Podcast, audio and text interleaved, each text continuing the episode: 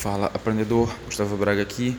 Agora são 36 minutos da manhã é, e hoje é dia 31 de outubro e hoje é meu último dia aqui em Maragogi, Gibson. Eu acabei de terminar uma tradução muito longa que eu estava fazendo. Amanhã eu só vou dar uma revisada e amanhã eu vou para Recife. E eu quero te falar que eu tô sem comer, eu só tô, na verdade, comendo duas vezes por dia e tá lindo, tá sendo lindo, tá sendo muito massa. É, então eu vou te explicar por que, que eu tô fazendo isso e como tu vai fazer isso também, se tu quiser. Vamos lá. Você deve ter ouvido falar de jejum intermitente.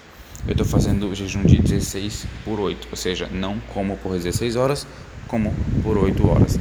A explicação filosófica por trás disso, barra científica, é que a gente é viciado em comer. É, é só um, um vício. A gente fica colocando energia no corpo, sendo que a gente tem energia sobrando, é, e essa energia sobrando que vira gordura acumulada e a gente aumenta de peso e tal, fica gordo.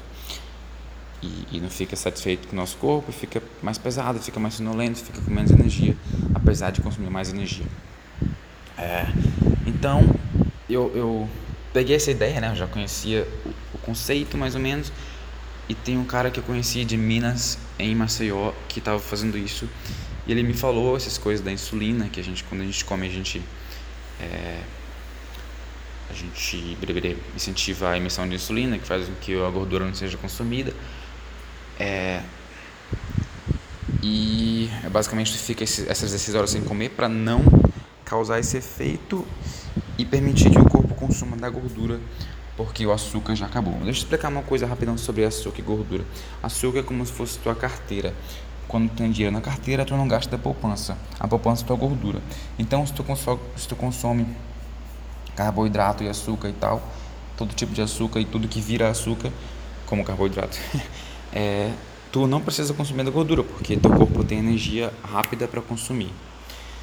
Então, além do jejum, tu tem que comer direito, tem que comer proteína e gordura, basicamente, enquanto tu come. Isso que eu faço. Então, eu, eu tomo café da manhã e almoço. No café da manhã eu como ovo e ovo, praticamente. Às vezes eu dou uma escapada numa tapioca porque é irresistível. eu não sou perfeito. Mas. É, e eu, eu, almoço. Meu almoço é foda, meu almoço tá legal.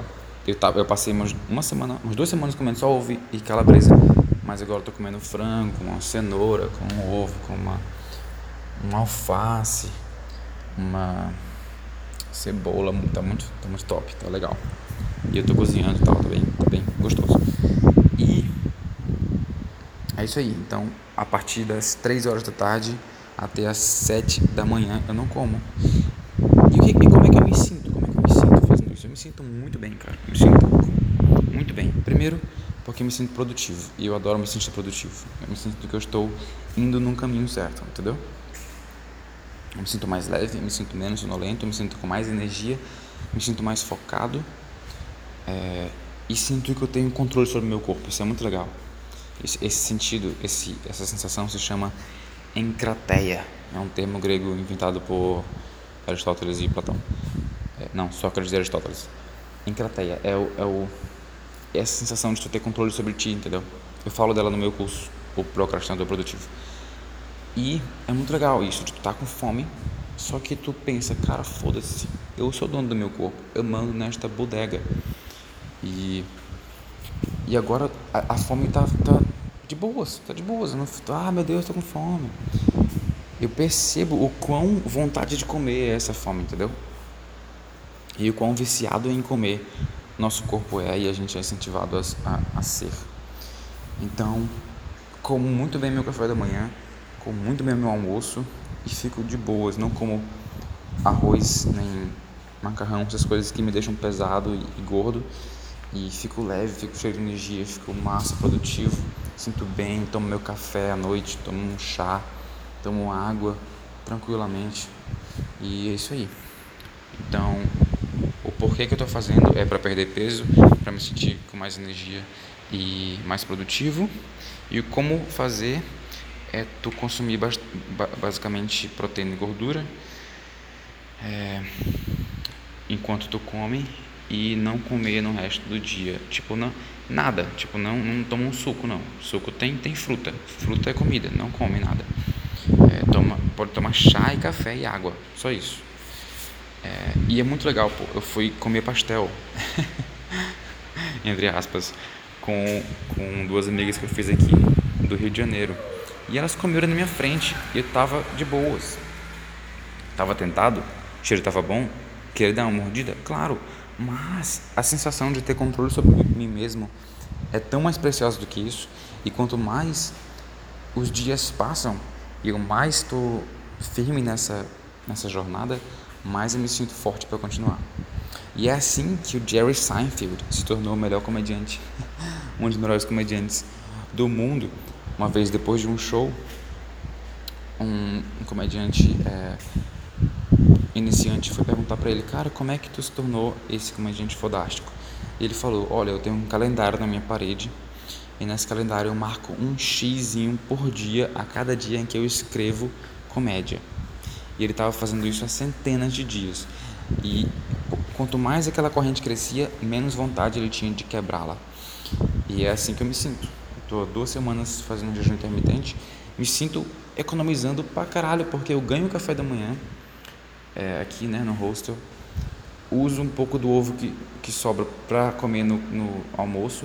Gastei uns 30 reais durante essas duas semanas comprando comida só. É, e, porra, não preciso parar de trabalhar para ir comer só pelo hábito. Não preciso gastar dinheiro para ir comprar alguma outra coisa. Isso me faria pelo menos dobrar o meu custo com comida. Então, estou me sentindo muito bem. Mas, olha, não sou perfeito.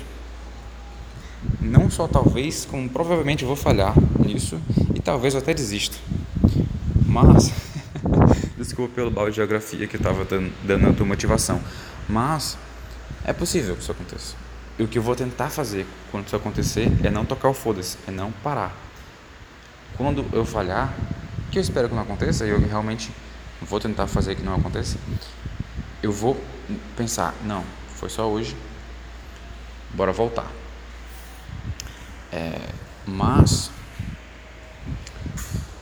isso é porque o que eu acredito sobre pessoas produtivas não. Aqui, ó, pessoas produtivas. Pessoas produtivas não são as que não saem da linha, são as que voltam para ela mais rápido, porque todo mundo, todo mundo sai da linha.